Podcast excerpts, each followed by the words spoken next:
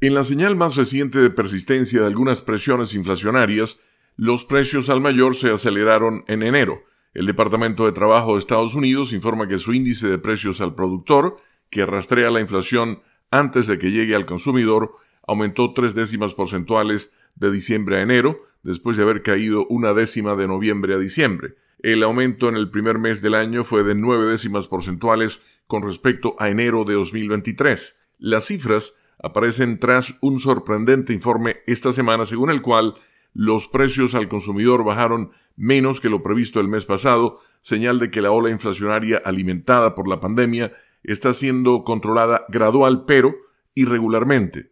La frustración pública con la inflación se ha convertido en un asunto central en este año electoral y representa un motivo de preocupación para la campaña de reelección del presidente Joe Biden.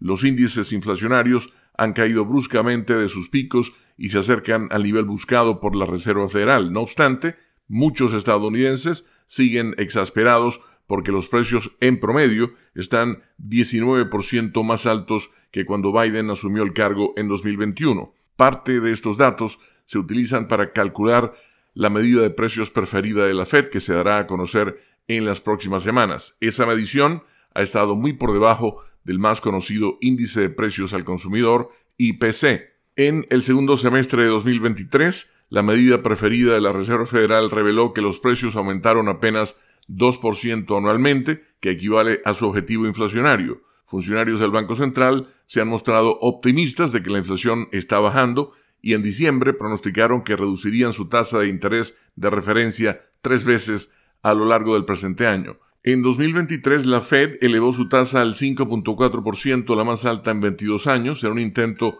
concertado de vencer la inflación. La intención de las tasas altas era enfriar la adquisición de préstamos y el gasto, pero al mismo tiempo ha encarecido las hipotecas, los préstamos para autos y el uso de las tarjetas de crédito. Si la inflación baja al 2%, como quiere la Reserva Federal, las altas tasas de interés dejarán de considerarse necesarias. De hecho, según analistas, se espera que la entidad reduzca las tasas y de esa manera los préstamos de consumidores y empresas se harían más asequibles.